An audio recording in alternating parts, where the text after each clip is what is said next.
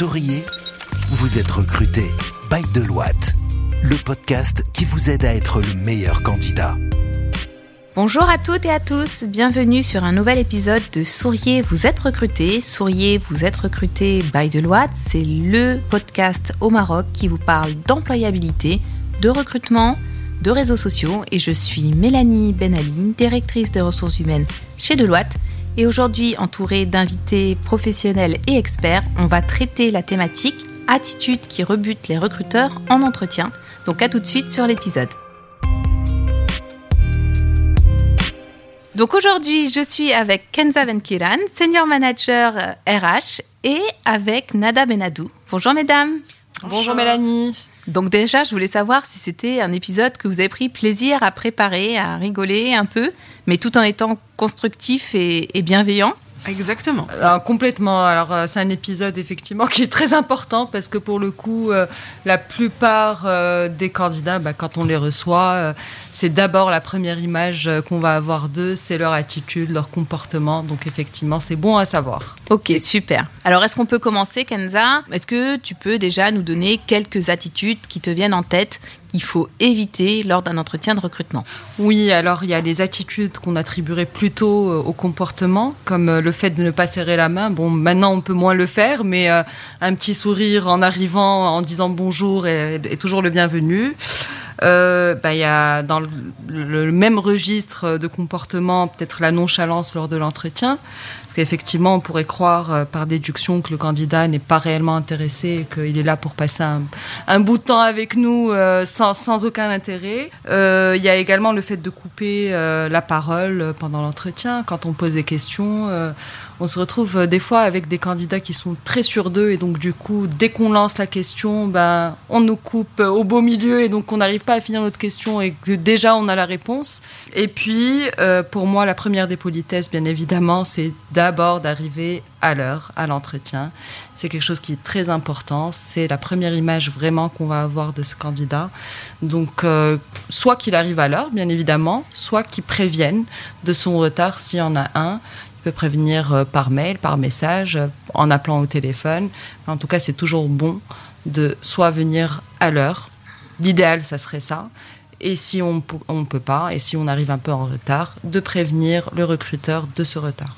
Ok, super. Donc euh, j'ai compris l'arrivée, l'introduction, le sens de l'écoute que tu nous as traduit par euh, la personne qui, coupe la parole, qui n'écoute pas jusqu'au bout, et puis effectivement la ponctualité. Nada, est-ce que tu peux nous en donner d'autres? Oui, justement. Euh, ben, je vais compléter ce que dit Kenza, c'est le fait de ne pas faire preuve de professionnalisme, c'est-à-dire tutoyer le recruteur, adopter un langage familier et nonchalant, euh, sortir du cadre de l'entretien, se balancer aussi sur sa chaise, on a eu ça, euh, ou porter des vêtements qui sont inappropriés. J'ai même eu une fois quelqu'un qui répondait à ses emails pendant l'entretien. donc ça, évidemment, c'est des, des, choses qu'il faut bannir. L'idée, c'est vraiment de de, garder en tête qu'il s'agit de votre première image qui est reflétée sur le marché de l'emploi. Euh, donc il faut la soigner, cette image. Et euh, même si vous n'êtes pas recruté, vous serez euh, peut-être amené à croiser ce même recruteur dans, une autre structure. Et si vous n'avez pas fait bonne impression la première fois, bah, il y a des chances qu'il s'en souvienne. Ok, super. Sachant que l'idéal, c'est d'être recruté, parce que si on est là pendant l'entretien, c'est que vous répondez un minimum aux exigences du poste. Oui, moi je pense que je peux ajouter quelque chose aussi, hein, c'est que quand on vous reçoit en entretien de recrutement, c'est parce que vous correspondez aux critères. Euh, on vous projette au sein de l'organisation, donc au-delà des compétences techniques, vous pouvez être le meilleur du monde. Euh, si vous ne fitez pas avec l'équipe ou avec euh, les valeurs de l'entreprise, ça ne peut pas fonctionner en fait. Donc on, on vous projette au sein de l'équipe et il faut que vous ayez l'attitude qui nous donne envie de travailler avec vous. Kenza, est-ce que tu avais d'autres... Euh, oui, alors il y a, vraiment un sujet euh, très très important, je pense. Euh, c'est celui, enfin pendant l'entretien, quelquefois, et on l'a vu, moi je l'ai vu, je l'ai croisé assez souvent, c'est des personnes qui arrivent en entretien et qui répondent aux questions par oui ou non. Il faut qu'on vraiment qu'on soutire les bons messages de, ces candidats-là. Donc ils n'arrivent pas à argumenter ou je, comprends qu'ils sont dans une dans une phase de stress pendant l'entretien. Euh, cependant, on est là pour faire connaissance, pour apprendre à mieux connaître ce candidat. Et quelquefois, quand on a des retours euh, euh, ou des réponses qui sont oui ou non, ou alors euh, c'est une question personnelle. Donc euh, ça c'est euh, ça c'est quelquefois voilà ça, ça donne l'impression qu'on doit pousser le candidat à parler, qu'on doit le pousser à, à, nous donner plus d'informations le concernant et que finalement il n'arrive pas à, à nous passer les bons messages pendant cet entretien. Et même pour le recruteur, je pense que c'est fatigant de devoir poser et reposer toujours les mêmes questions pour avoir un minimum d'informations. Alors, est-ce que pour éviter ça, on peut conseiller à nos candidats, ce qu'on a déjà dit dans le précédent podcast, hein, mais, mais, de préparer, peut-être d'écrire son speech, de s'entraîner, de se filmer Complètement. Euh, okay. Complètement. Et de, de, toute façon, en règle générale, il faut venir préparer un entretien euh, bah, pour que le candidat soit plus à l'aise et qu'il fasse aussi passer les bons messages dans le bon ordre et puis euh, qu'il ne se retrouve pas avec des questions un peu, bon, entre guillemets, pièges, parce qu'il n'y a pas de questions réellement pièges, mais des questions euh, sur lesquelles il ne s'était pas préparé et auxquelles il n'aura pas probablement de réponse euh, pendant l'entretien. Donc, en règle générale, si on a un conseil à donner à un candidat, c'est de venir préparer à l'entretien. Nada, est-ce que tu avais encore quelques attitudes à, oui. à, nous souligner? Alors, en plus des, des, candidats qui sont réticents et qui ne se livrent pas, euh, on a aussi les, les, réponses bateaux. Alors, ça peut être effectivement un manque de préparation, donc on improvise et on va manquer de, de recherche dans ces réponses, ou même après avoir préparé, de tomber dans les réponses un peu banales.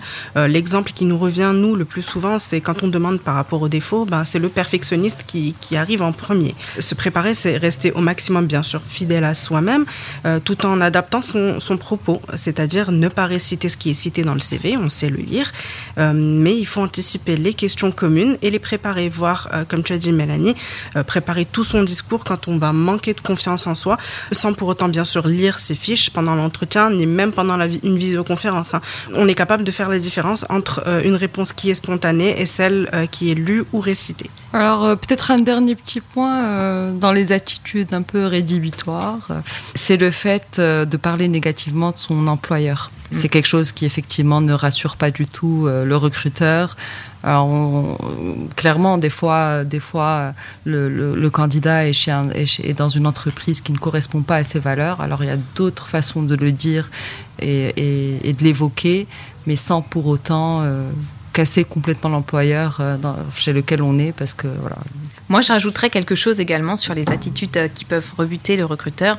C'est le candidat qui vient sans connaître l'entreprise, sans avoir lu la fiche de poste, sans s'être renseigné sur la firme, surtout à l'heure d'aujourd'hui où on met un maximum d'informations sur euh, les réseaux sociaux, euh, sur les sites entreprises, il y a toujours moyen d'avoir quelques infos, ne serait-ce que la fiche de poste. D'ailleurs, si vous avez été euh, chassé euh, ou si vous a approché par approche directe et que vous ne savez pas sur quel poste vous êtes positionné, demandez-le au recruteur. La personne qui vous appelle pour vous fixer l'entretien, vous lui demandez de vous faire suivre la fiche de poste. Comme ça, vous en prenez connaissance. Vous regardez un peu sur LinkedIn les contacts qui travaillent auprès de la firme cible et comme ça, vous prenez quelques informations et vous venez avec le minimum d'informations parce qu'encore une fois, même si on vous a chassé, que vous êtes désirable, l'entreprise, elle a aussi envie euh, que vous soyez motivé et que vous projetiez au sein de la structure. Donc c'est un peu le caractère hautain hein, qu'on discutait en introduction. Le fait de vous être renseigné en amont sur la firme, sur la personne qui va vous recevoir, et ça, LinkedIn, c'est fait pour ça, c'est un indispensable. On a aussi les, CV qui sont très ambitieux. Euh, à un moment donné, on sera forcément challengé sur les, informations qui sont mentionnées dans le CV. Donc, euh, si on veut mettre en valeur son CV, ben, il faut se concentrer sur des compétences qui sont réellement acquises, maîtrisées, ou, ou au moins qu'on pourra défendre auprès du recruteur sans tomber dans le mensonge. Euh, parce que si le recruteur s'en rend compte, ben, on perd toute crédibilité. Finalement, un CV qui est bien soigné, bien structuré, ben, c'est ça qui va permettre de faire la différence par rapport à notre candidat sans mentir. Bon bah merci beaucoup mesdames pour ces quelques conseils très pratiques. On vous a pas encore sorti la collection d'anecdotes parce que euh, effectivement on essaye d'être constructive et de vous donner des conseils pratiques. Donc euh, je vous dis à bientôt sur euh, un autre podcast. Et donc si vous nous écoutez sur une plateforme de podcast, Spotify, Deezer, Apple Podcast, Podcast Addict, n'hésitez pas à nous mettre un commentaire. On lit avec la plus grande attention. Une note 5 étoiles de préférence. Et euh, Deloitte recrute en continu. On recrute euh, différents profils. On a près d'une cinquantaine de postes ouverts en permanente pour notre structure. N'hésitez pas à consulter nos annonces sur LinkedIn, sur recrute.com. Allez checker les profils LinkedIn de Nada Benadou, de Kenza Benkiran et de moi-même, de vous abonner à notre profil, de vous abonner au profil LinkedIn de Deloitte pour suivre notre actualité et je vous dis à la semaine prochaine. Écoutez Souriez, vous êtes recruté sur toutes les plateformes de podcast. Souriez, vous êtes recruté, le podcast by Deloitte depuis les bureaux de Casablanca.